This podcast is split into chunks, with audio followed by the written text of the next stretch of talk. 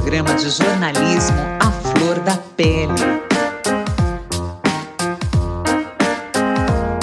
Apresentação: Silvana Inácio.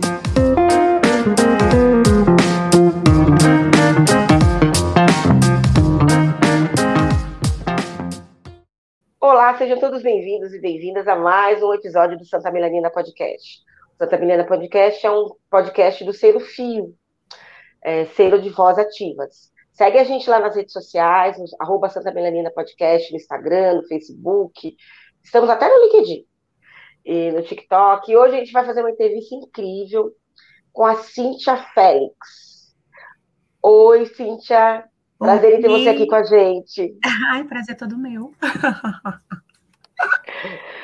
essa mulher de sucesso, foi minha companheira quando eu comecei nessa trajetória de podcast, querendo descobrir como é que funcionava esse universo. É verdade. Cíntia, conta um pouquinho pra gente sobre você. Quem é a Cíntia? Como diz eu vi algumas pessoas falam, quem é a Cíntia na fila do pão? Quem é a Cíntia na fila do pão? Quem é essa doida que está aqui? Bem, para ser mais democrática, eu vou começar a minha audiodescrição. Eu sou uma mulher negra de olhos amendoados, tenho dreadlocks verdes que estão em forma de twist e na ponta eles estão com búzios. Eu tenho uma boca bem larga e ao meu fundo a gente tem um escritório. Agora que estamos todos no mesmo ponto, é, quem é a Cíntia? Nossa, que pergunta difícil. A Cíntia é uma entusiasta, uma ativista, uma mulher preta, uma mãe que escolheu a moda como um veículo de comunicação e de equidade para com os meus, para com a minha comunidade preta. Então, eu optei, tive a felicidade de poder estudar, então, eu tive uma mãe que foi muito sábia e muito possibilitadora de sonhar, porque ela me deixou estudar. Enquanto eu sei que a maioria dos nossos, às vezes, tem que trabalhar muito no início é, da sua vida, eu pude estudar. E aí eu fiz técnico em produção de moda, graduação, pós-graduação, entrei no mestrado. Tudo isso porque eu optei o caminho da educação para me estabelecer como pessoa. Então, por conta disso, é, eu sou a diretora criativa e CEO da Aze Marias, que é uma marca. Sou professora de artes, de produção de moda, de empreendedorismo, de criatividade disruptiva sou mãe, sou companheira. Acho que a Cintia é isso tudo, é uma mistura ancestral e contemporânea. Acho que a Cintia é isso. Ai, que lindo. Cíntia, é, eu, como já tinha comentado com você, a gente sempre começa o programa contando um pouco da, da base, como você falou, acabou de falar da ancestralidade, né? É aquilo que a gente fala, nós somos porque eles foram, né? E vieram na frente, né? Exato. Como é que foi esse esse empoderamento, né? Porque pela forma que você fala que você é uma mistura, quer dizer, as matriarcas que vieram, matriarcas, as nossas ancestrais que vieram atrás. Como é que foi sua infância? Como foi todo esse processo?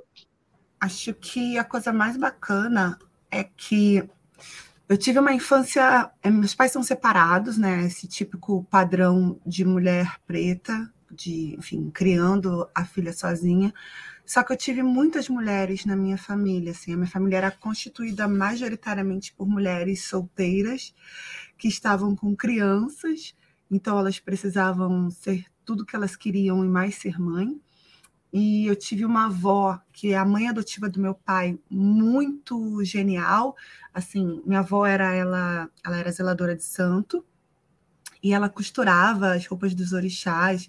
Então eu tenho a memória de ela costurando e eu embaixo da máquina, assim, sentindo aquele tecido com lurex arranhando um pouco a pele. E eu achava aquilo tão lindo, porque era tudo muito dourado, muito vermelho, com muito volume. Então eu achava aquilo fantástico. Só que também, por ela ser uma mulher mais velha, ela era a mulher que ditava o que, que acontecia na nossa família. Então, por exemplo, eu lembro de tudo que a gente tinha para fazer sei lá, minha mãe tinha conseguido um emprego num lugar X. Ela fazia uma reunião de todas as mulheres para que minha mãe pudesse contar o que ia acontecer. Tipo, olha, gente, tô com um namorado, olha, gente, consegui um emprego. E coletivamente essas mulheres opinavam: olha, mas isso aí é como? E essa pessoa vai vir aqui, não vai vir aqui? isso para mim era. Eu achava aquilo tão incrível que eu falava, gente, acho que todas as famílias são assim. As mulheres se reúnem e, e conversam, e trocam, e discutem, e brigam, e, e se desentendem, depois se entendem. Então, esse senso de coletivo, de feminino, né, de mulheres pretas, o primeiro lugar que eu tive foi com a minha mãe, com as minhas tias e com a minha avó.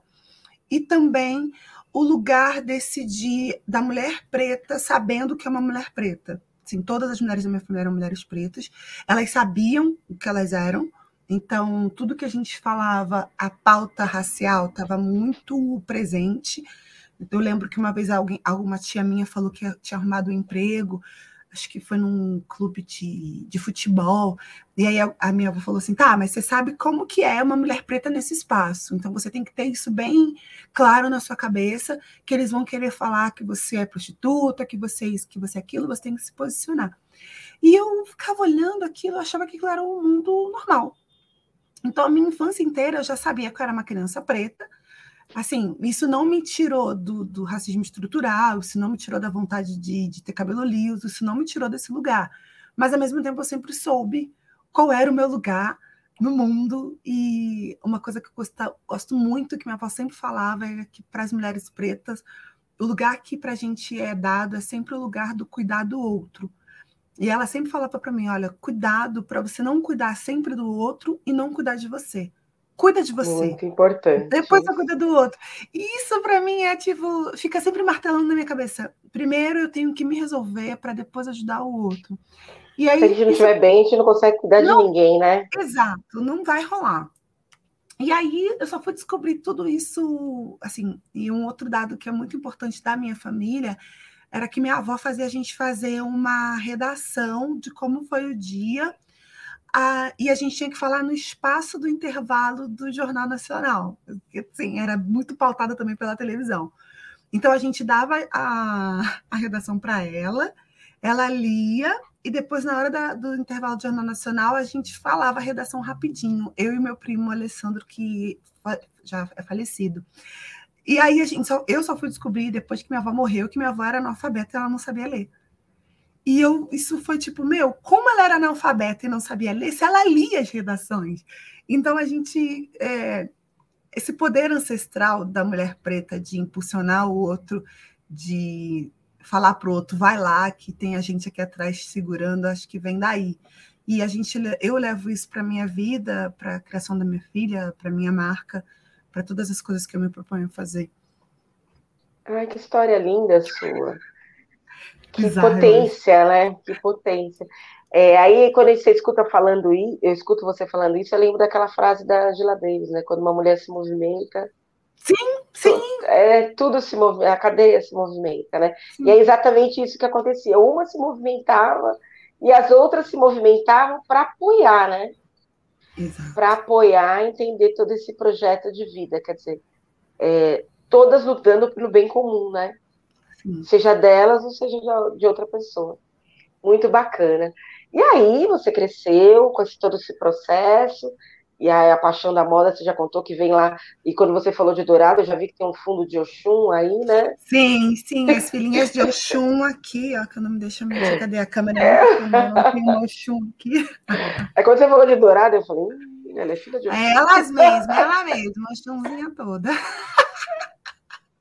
Você é chorona como filha de Oxum? Sou, muito, extremamente, mas também sou. Ultimamente eu venho discutindo muito sobre esse lugar né, da ancestralidade de Oxum e Oxóssi, como esses orixás me norteiam, mesmo antes de eu, enfim, fazer meus, meus jogos de búzios e entender. Mas eu sou muito chorona, mas eu também sou muito estrategista. Eu brinco, brinco, brinco, e quando você vê, eu já fiz a coisa e e você achou que eu estava brincando e eu já estava planejando e sendo estrategista. Ah, mas filho de Exócio é caçador, né? Sim. Ele fica na espreita esperando a caça. No momento ah. certo, ele dá o bote. E uma flecha só, eu falo isso. Uma flecha só. É uma flecha, não precisa de mais. Não há necessidade. É na hora certa, né? Não tenha paciência de aguardar o momento certo. Sim. E aí, aproveitando esse gancho, aproveitar a, a paciência para aguardar o momento certo, foi isso, né? Porque você, há É, você disse que fez vários cursos de moda. Então, é um processo que você vem com uma flecha só trabalhando de lá de trás. Exato. Você já sabia o caminho que você queria alcançar. Quer dizer, você já tinha um objetivo, né? Você já tinha um alvo, né? Sim, sim. Acho que a primeira coisa, assim, quando você entra numa faculdade, numa universidade ou num curso de moda, o primeiro, o, o único lugar que as pessoas querem estar é no São Paulo Fashion Week, por ele ser essa grande plataforma né, né, da América Latina, com mais de 20 anos de, de carreira né, do evento. A gente sabia com as Marias que a gente ia chegar nesse espaço, porque ia ser impossível não chegar por, pela todas as coisas que a gente discute, é, corpos reais, resíduo têxtil, treinamento para as costureiras, tudo isso é o que a cadeia de moda precisa resolver. E a gente, como uma iniciativa lida como pequena, já resolve. Então, o projeto Sankofa, ele vem de encontro a gente e ele antecipa em nove anos essa nossa entrada. Dentro da minha cabeça, quase ninguém sabe disso, mas dentro da minha cabeça. Você já tinha um plano estratégico. É, em 2030, a gente estaria no, no line-up do São Paulo Fashion Week. É, porque ia ser, né? A gente existe quase a Maria desde 2015 ia ser esse tempo todo 15 anos de estrada, de maturação de marca, maturação de, de posicionamento estratégico, e aí a gente ia receber esse convite. Só que aí o Sankofa chegou antes. Então a gente está em nove anos adiantada. Mas deixa eu me contar uma coisa. Como é que surgiu a marca? Foi você que criou a marca? Como é que surgiu esse projeto? Você estava na faculdade e tal.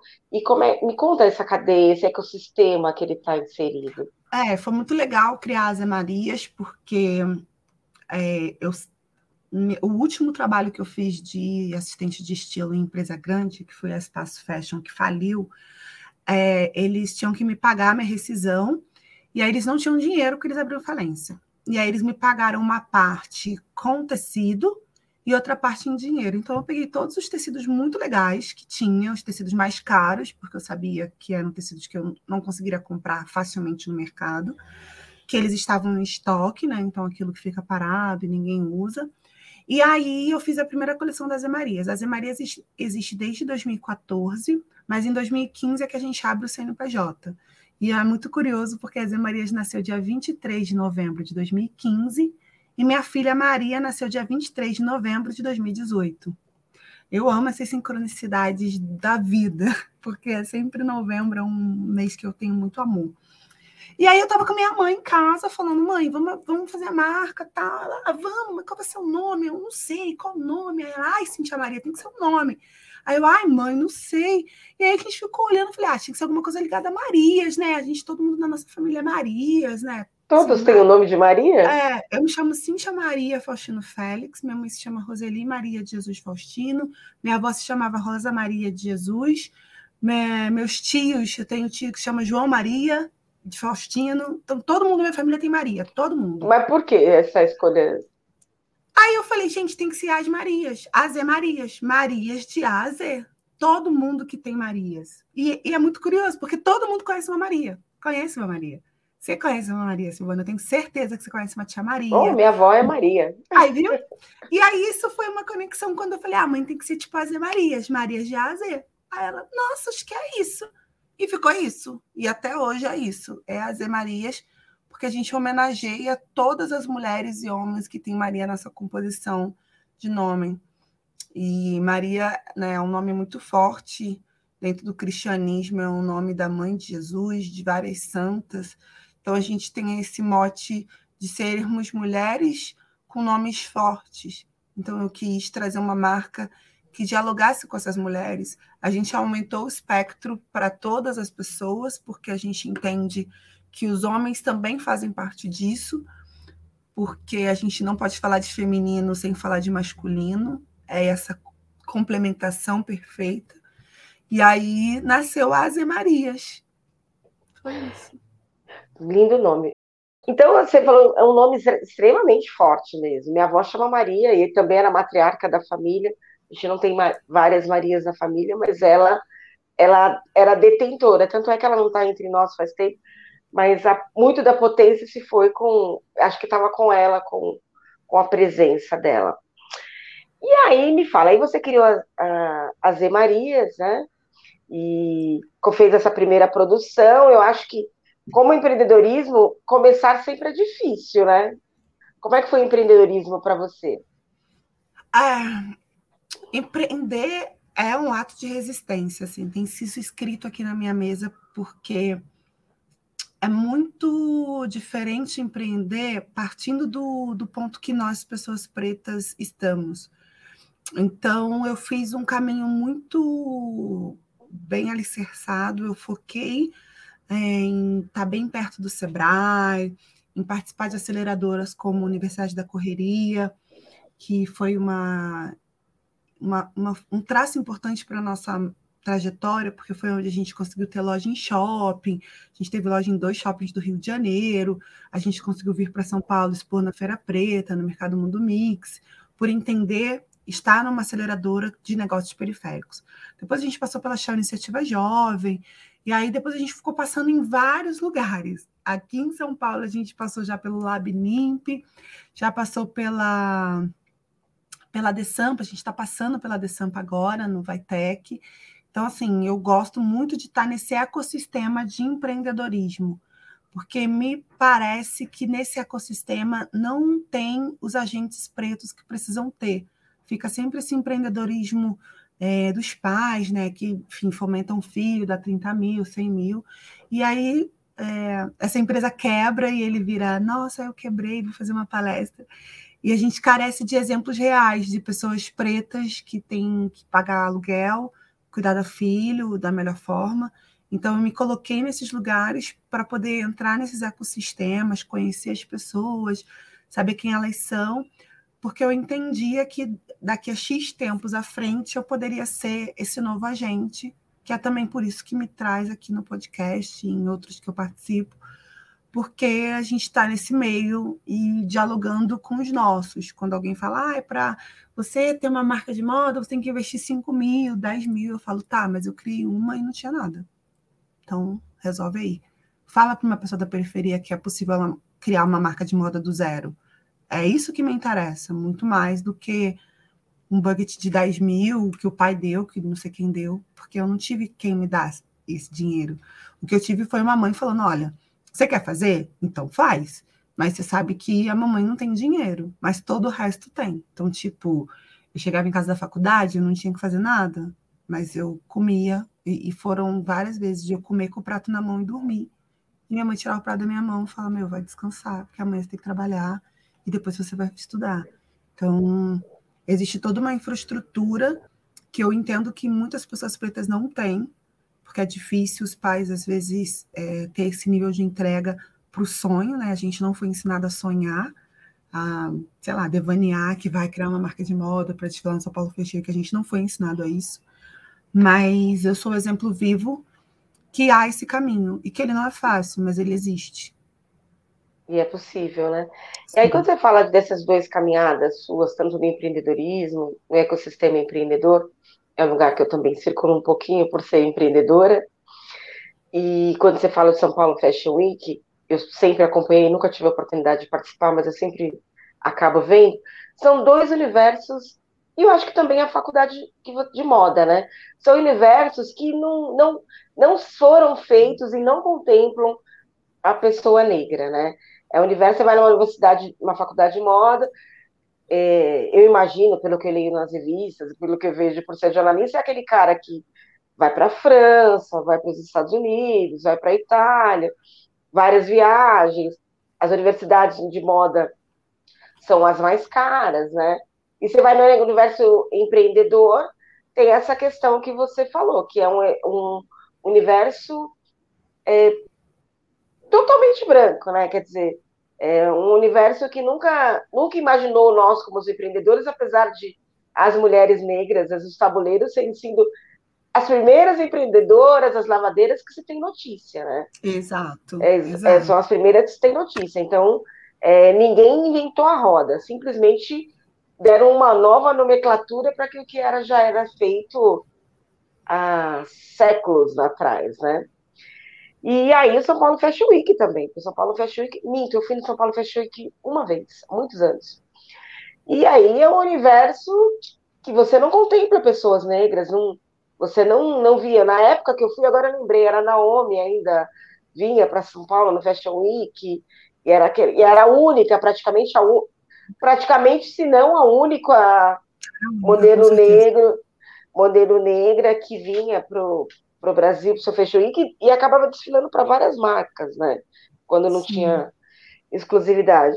Então não era um universo que era para nós, como também não era um jornal, o jornalismo também não era um, um ambiente para nós, né? Porque eu fiz faculdade há anos atrás, eu não conseguia. Hoje eu tenho vontade de estar numa bancada, de apresentar, de falar. Mas lá atrás era um lugar que eu nem me atrevia, que eu tipo assim olhava, falava, via é aquela coisa que o racismo faz com a gente, né? Sim. Eu via que o bonito era o, o loiro dos olhos azuis, não era a, a mim sentada numa bancada. E como é que foi para você esse processo? Que eu acho que a mesma forma que foi um projeto de uma flecha só de luta também deve ter sido dolorido, né? Você não ter com quem de você dividir em alguns momentos, você ter pares, eu acho. É, é sim, eu sou filha única, né? Do meu pai com a minha mãe, eu sou filha única. Meu pai tem outros filhos, mas eu sempre fui muito sozinha. A minha mãe sempre incentivou me incentivou a ser sozinha. Isso foi também um problema para mim durante um tempo, porque eu não conseguia me relacionar com as pessoas. Porque sempre eu estava muito ocupada com as minhas coisas, então eu focava nas minhas coisas. Mas isso para mim tem um traço importante, porque como eu sempre acostumei a ser muito sozinha, algumas coisas não me, não me chateavam. Então, assim, eu lembro que uma vez na faculdade, um professor, uma professora falou para mim, eu não tive professores pretos na minha faculdade, para começar por aí não tive cultura africana, nada, nada, nada. E aí uma professora falou comigo assim, a gente estava na turma e eu fui, né, a, faculdade de moda é uma faculdade extremamente cara, os materiais que a gente usa são materiais caros. Eu peguei aqui o lápis para porque ele, ele fica aqui como um símbolo. E aí a professora eu estava com Faber-Castell, né, lápis de cor Faber-Castell, que dentro da minha possibilidade é o que eu conseguia pagar. E aí ela olhou para o meu trabalho e falou assim, meu, esse lápis de cor é uma porcaria como que você me apresenta um trabalho desse com esse lápis de cor? Porque se, se você, com esse lápis de cor, você não pode reclamar da sua nota. Aí ela falou: ó, você tem que comprar um carandache, que é o melhor, que é esse lápis de cor aqui, que está na minha mão. As pessoas não estão vendo, mas tem um lápis de cor azul na minha, na minha mão. E ele custava, ele custou 12 cores na época, 40 e poucos, quase 50 reais. Hoje, esse mesmo lápis cor com 12 custa 120, 150. São 12, 12 cores. E aí eu fiquei muito chateada, na época eu trabalhava, eu pedi um adiantamento à pessoa que eu trabalhava para poder comprar esse lápis de cor. Eu comprei esse lápis de cor. Eu virei à noite fazendo um trabalho com o Faber-Castell e cheguei na sala e entreguei. Quando ela viu o trabalho, ela falou assim: Nossa, tá vendo? Você comprou o carandache, olha que maravilha, tá muito Ai, perfeito. Aí eu falei: Então, não, esse carandache aqui eu vou abrir para você agora, que ele tá novinho. Abri na frente dela, falei: Isso aí foi feito com o Faber-Castell. E aí, naquele momento, ela ficou olhando. Eu falei: então, você não pode fazer isso. Porque um aluno, quando ele é pobre periférico, ele não vai ter dinheiro para comprar um lápis de cor que custa quase 50 reais. Ele vai ter esse. E o seu papel como educadora é incentivá-lo e falar: mano, é isso aí, faz o seu melhor e bora que bora. Hoje, yeah. essa professora é minha amiga. Porque é sua amiga isso. hoje? É. E a gente mantém um relacionamento muito bom. E ela falou: Meu, naquele momento eu aprendi que eu não estava falando de forma igual para todo mundo. Eu falei: Ah, não, não estava. Porque pessoas pretas periféricas sem grana não têm dinheiro para comprar um lápis de cor de 50 reais. Enquanto meus colegas compravam dois, três, compravam o jogo com 24, sabe? Não, não, não é o mesmo ponto de partida. Então, isso nunca foi um problema. Isso existir, existe, mas eu estava tão obstinada no que eu queria fazer da minha vida que eu não estava ouvindo os ruídos do racismo. Não que eles não me incomodassem e que eles não existissem, mas eu estava tão focada, tão com meu, uma pessoa que me conhece fala que eu tinha sangue nos olhos, eu estava com tanto sangue nos olhos que nada ninguém falava alguma coisa, eu falava, meu, dá licença, você não sabe o que você está fazendo, porque eu sei o que eu estou fazendo. E isso, para mim, hoje, eu agradeço muito, porque eu consigo focar muito no que eu preciso, ao ponto de ninguém falar coisas que possam me, me minar, ou me diminuir, ou me estagnar.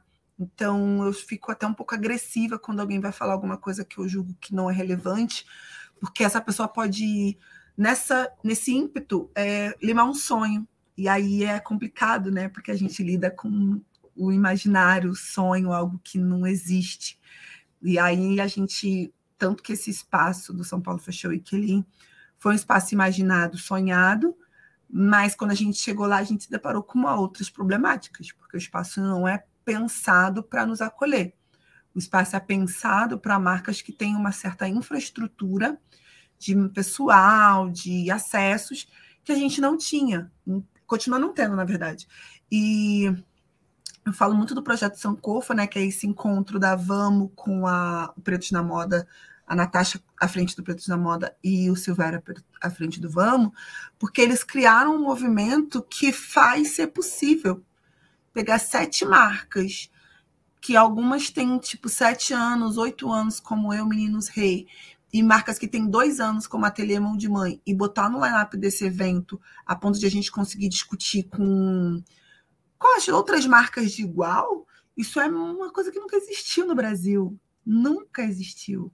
E, e esse projeto, quando ele tiver o seu fim, porque tudo tem um começo, meio e fim, ele vai ter entregue tudo, porque, meu, a gente não, não faria isso agora, a gente faria isso em 2020, 30, fazia nove anos para frente. Então, os caras fizeram uma entrega muito bem feita, apesar de tudo. E como é que foi para você receber esse convite, né? De falar, ah, você vai desfilar no Fashion Week, e aí eu fui num evento da Vogue e você estava palestrando Sim. e falando sobre essa história. Quer dizer, se tornar uma fashionista. Não, você sempre foi uma fashionista é fashionista que o, o termo é isso, né? Isso, fashionista. Isso mesmo. E você sempre foi, você sempre teve aí, como você disse, na Universidade da, da Correria, sempre teve correria com esse foco, né? E aí, mas ocupar esse lugar de direito, né?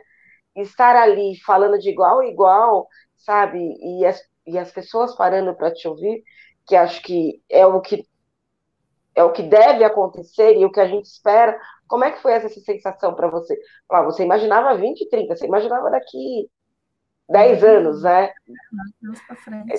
É, é, tá lá, e agora você já conquistou esse lugar, você tá ali, como é que foi?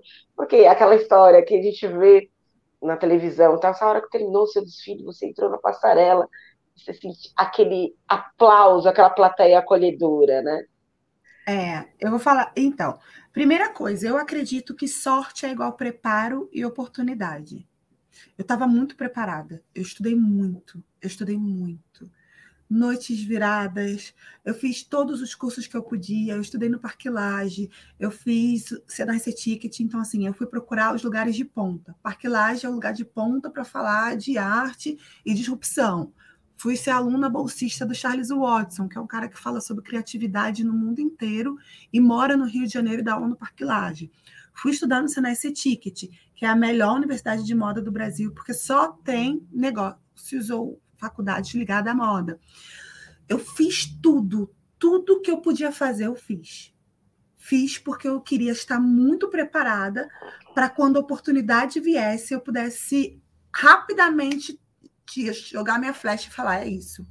O curioso de, do convite do Sankofa foi muito engraçado, porque a minha marca faz parte do da Vamo, como ativista, né? A Vamo é um vetor afro-indígena na moda, que é um aglomerado de várias marcas do Brasil inteiro e pessoas que estão discutindo sobre moda e sobre moda nos vieses de pretos e vieses de originários do Brasil indígenas. E aí o Silvério postou no grupo, falou assim, gente, quem tem vontade de fazer um desfile? Ele não falou que era para São Paulo Fashion Week. Eu falei, olha, eu super tenho vontade, eu nunca fiz. É, eu parei a marca por dois anos conta do, por conta do nascimento da Maria. E acho que seria muito legal para a gente voltar e já voltar com desfile. Acho que tem um buchicho, isso pode ser um mote para a gente voltar com mais força, que minha filha já tem dois anos, então a gente já está entendendo as dinâmicas. Aí, beleza. Aí ele falou: ah, então vamos, todo mundo vai fazer o pré-projeto, vocês vão submeter a coleção, a banca vai avaliar, e aí depois a gente conversa. Eu falei, ah, tudo bem.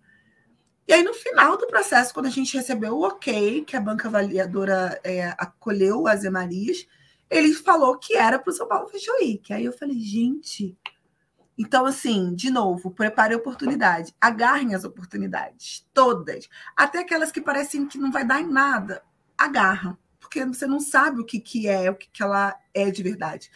E eu fico sempre pensando, se eu não tivesse falado que eu queria estar nesse rolê. Então, é isso, assim, eu agarrei super a oportunidade, então fui lá e fiz uma coleção linda, que foi o, o fashion film que a gente apresentou. E depois, agora, a gente fez uma coleção presencial. É, na minha primeira fileira, que você comentou assim, ah, foi muito legal sua primeira fileira, as pessoas se emocionando.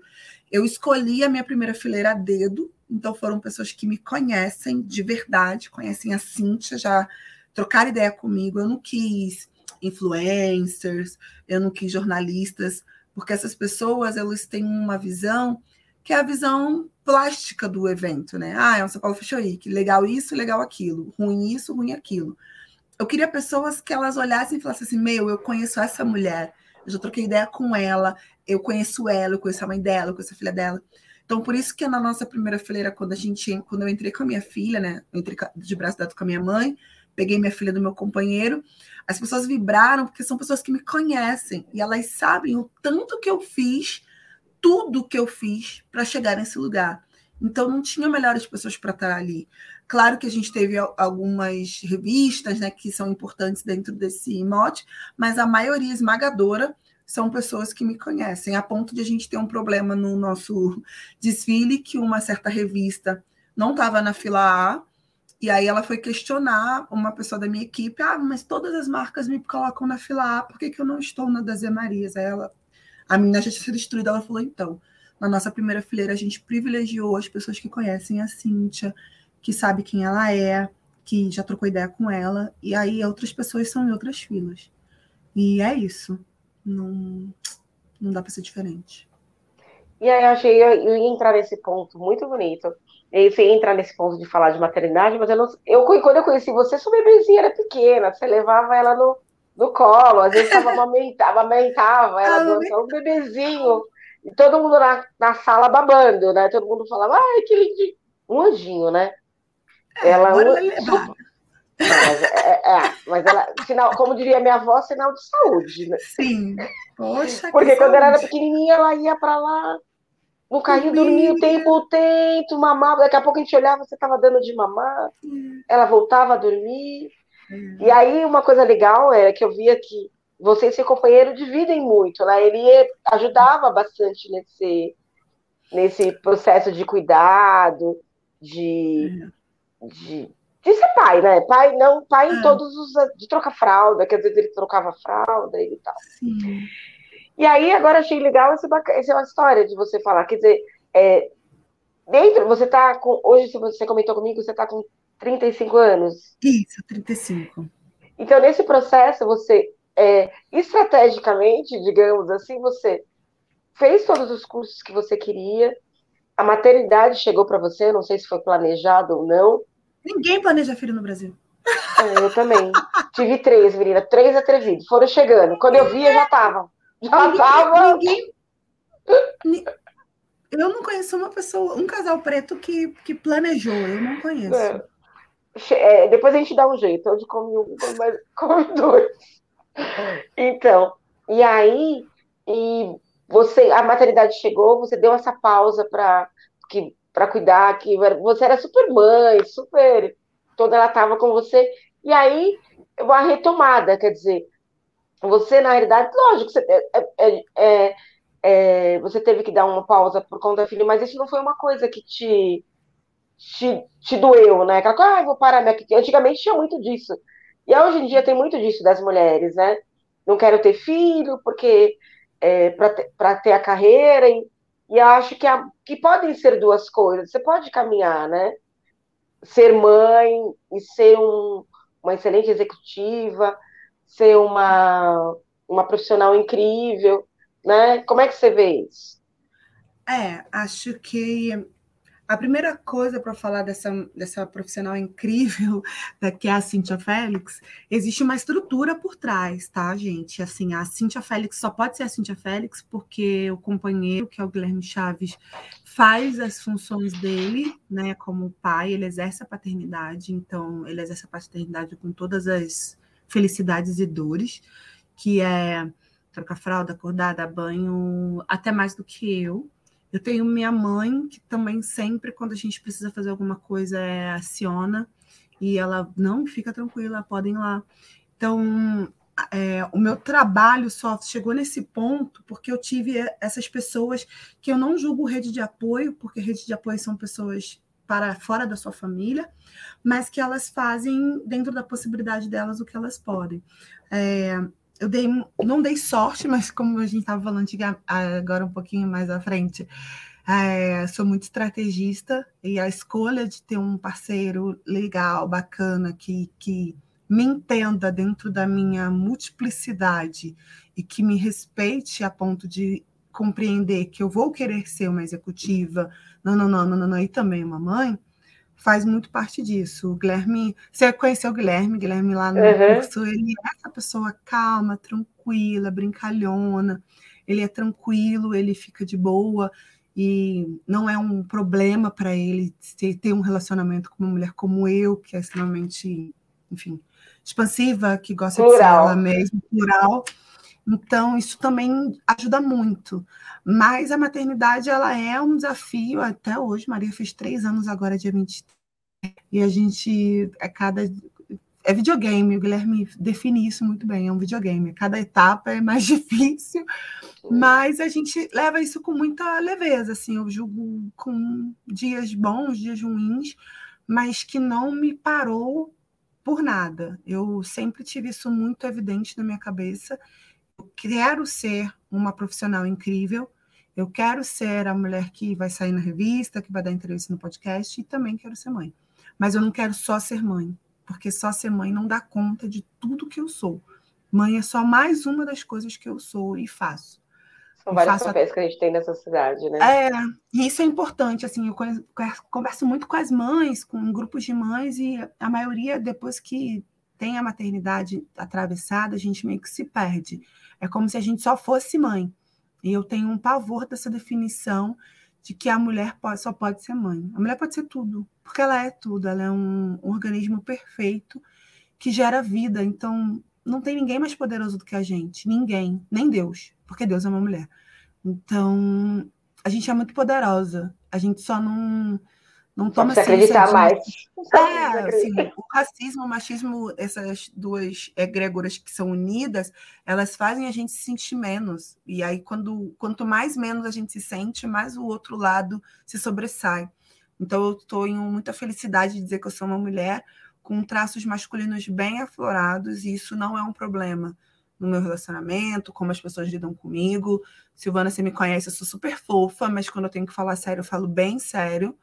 E às vezes as pessoas falam, nossa, né, ficam até um pouco, mas você é tão fofinha e você às vezes. Mas é porque eu preciso desses dois pontos para que eu possa exercer a minha forma feminina com totalidade, sem excluir o meu lado masculino. Eu não posso excluir ele porque ele faz parte de mim. Com certeza.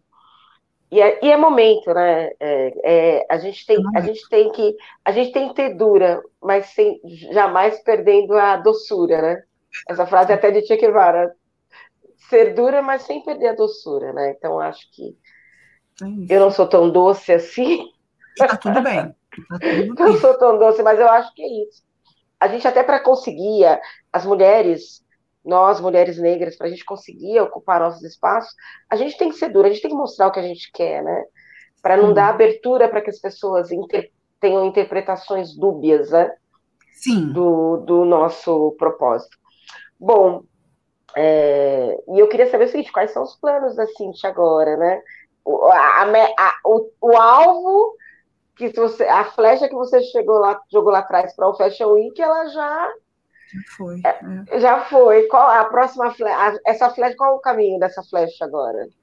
É, a flecha do São Paulo Fashion Week agora se dá na, na estabilização da marca, né, como uma marca sustentável financeiramente.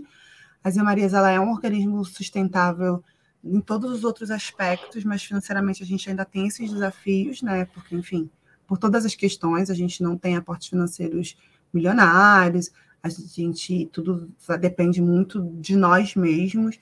Então a gente agora está nesse segundo desafio que, enfim, eu acredito que em 2022 a gente sane, porque é impossível uma marca que está no espaço que a gente está não virar sustentável financeiramente.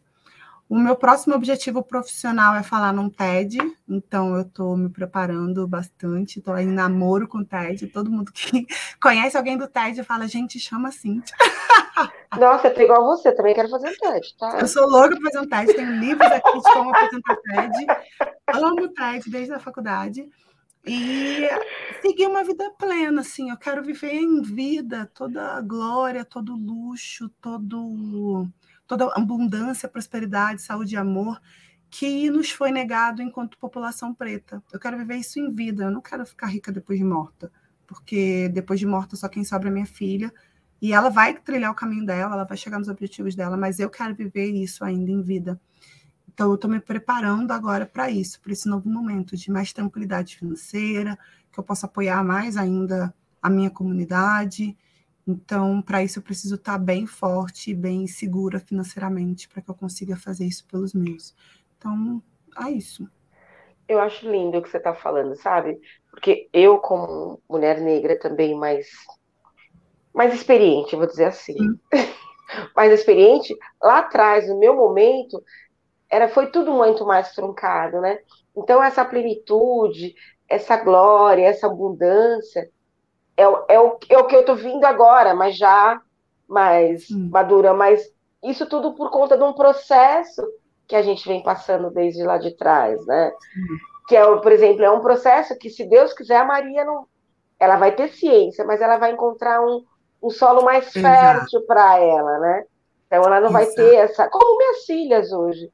É, eu não sei você, mas é, eu, eu da minha, minha família sou a primeira a fazer, fazer faculdade. Sim. Então, hoje, ter a, ter a glória de falar que meus filhos, é, e sou neta de, de, pessoas escravizadas, minha bisavó, e hoje falar que meus filhos já estão se formando na faculdade, que, sabe? E, que, e normatizar isso. Sim. E normatizar, porque é um processo, é, nós merecemos isso que é isso que você está falando da abundância, né? Normatizar o fato de falar, nossa, eu quero passar minhas férias na Europa. Por que não? Eu tenho direito. Na Europa, não. Eu quero ir para a África conhecer. Sim. Eu quero, quero conhecer a África. Lugar. Tá eu quero ir para a Europa. Eu quero, eu quero ir. Hum. E por que não, né? A gente sempre. É aquilo que a gente fala. Eu escuto muitas pessoas. É, a Mônica do Grana Preta, outras. A gente viveu muito tempo na escassez, né? É, ter, na escassez que a gente. Ter um teto era, era muito, né? É. E agora ter um teto para a gente é pouco. A gente quer. Uhum a gente quer eu ter um mundo, né? Eu quero, eu quero um mundo, né? Tudo. Acho que isso é muito importante, porque eh, eu falei isso com o meu companheiro, assim, quando a gente eh, a gente teve um entrave com o evento de não poder a Maria ir, porque ela é bebezinha e não poder estar na passarela. E aí eu falei com uma organização, falei, meu, então, a minha filha precisa ter essa memória na cabeça dela. Ela precisa ter essa memória de que ela foi para um evento, que a mãe e a avó foram aplaudidas de pé e que ela estava lá no colo. Isso é muito potente, não há nada mais impregnante, impactante do que uma ideia, não há nada que fica ali e fica remoendo e crescendo e crescendo igual um bolo, é a ideia. Então, o que a gente fez foi dar ideias para as crianças, a ponto de minha filha ah, hoje ela, esses dias a gente ela foi para a creche logo na segunda-feira após o desfile, e ela tem uma roda de conversa. Com as professoras perguntam, né, o que aconteceu no final de semana, tal, não sei o quê. Ela falou: ai, a minha vovó é modela. E a Maria também é modela. A gente fez modela do, da mamãe. E aí as professoras já sabiam o que estava acontecendo e falou: ah, vamos mostrar. E aí passou e as crianças ficaram tipo, nossa lá, Maria, não sei o quê. Acho que isso é muito legal. Acho que você cria novos seres humanos pretos conscientes do que aconteceu no passado, mas com uma visão de futuro muito bem esclarecida, não vai ter ruído. E o que eu quero com tudo isso é que minha filha não tenha ruído de quem ela pode ser, de quem ela deseja ser. Se ela quiser faculdade, ótimo. Se ela não quiser, ótimo. Se ela quiser viajar para fora, para a Europa, para a África, para a Ásia, para Marte, tá tudo bem. E que ela não se sinta menos só porque por ser uma menina preta. Acho que esse é o ponto central que a Zé Marias faz, assim, cria ideias para que outras pessoas façam coisas muito melhores. Muito melhores que mim. Com certeza. Ninguém pode colocar limite nos sonhos de ninguém, né? E a gente tem que correr atrás, tem que correr atrás e buscar, né? Porque também é, nada cai do céu, do céu só cai chuva. Então a gente tem que buscar e lutar, que é isso tudo que você fez, né? Você tinha um sonho lá atrás, debaixo da máquina, com um paninho dourado te acariciando, né? E você foi atrás desse objetivo. Eu quero ser isso, então você trabalhou, você estudou, você trabalhou, você fez conexões, você uhum. acreditou. E acho que o principal de tudo que você fez nesse projeto todo, além de se apreciar, você acreditou em você. Porque não adiantava você ter feito tudo isso se você não acreditasse que você uhum. podia, né? Bom, Cíntia, adorei o nosso papo, bate-papo, foi maravilhoso. E aí eu queria que é, você deixasse, é, é, falasse para as pessoas, é, deixasse dicas, ou o que você acha para as novas gerações, do que eles devem, ou que eles devem pensar, sei lá, o que você acha bacana, que você falasse as nossas redes sociais para a gente se seguir, né? Ai, maravilha. Acho que a primeira coisa que eu posso dizer para a nova geração é façam networking. Networking salva.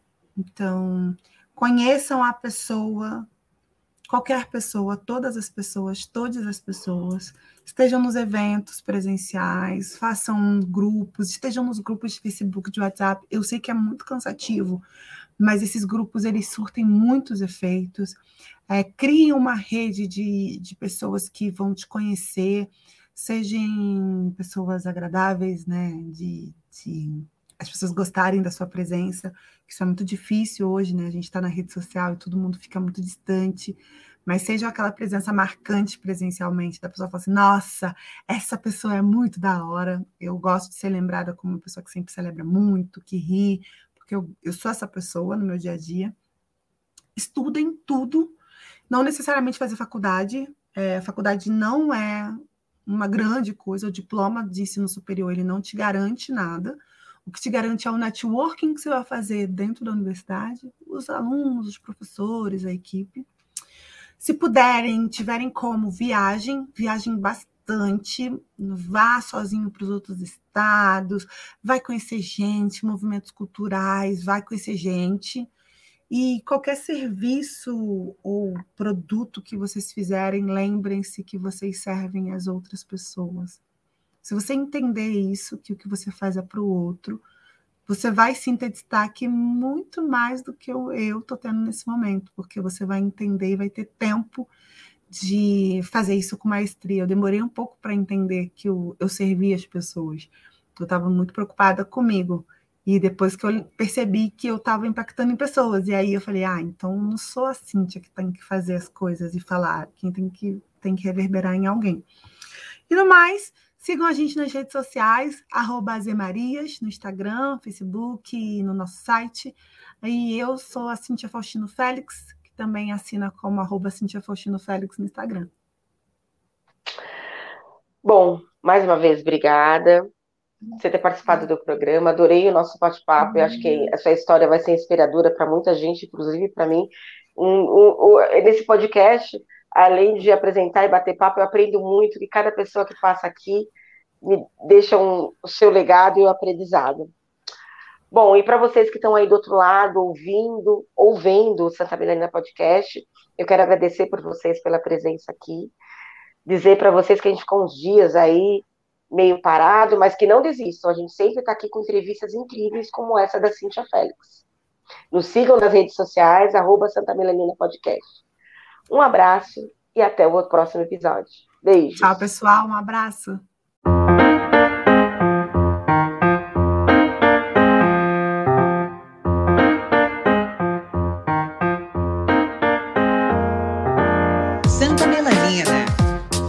Seu programa de jornalismo à flor da pele.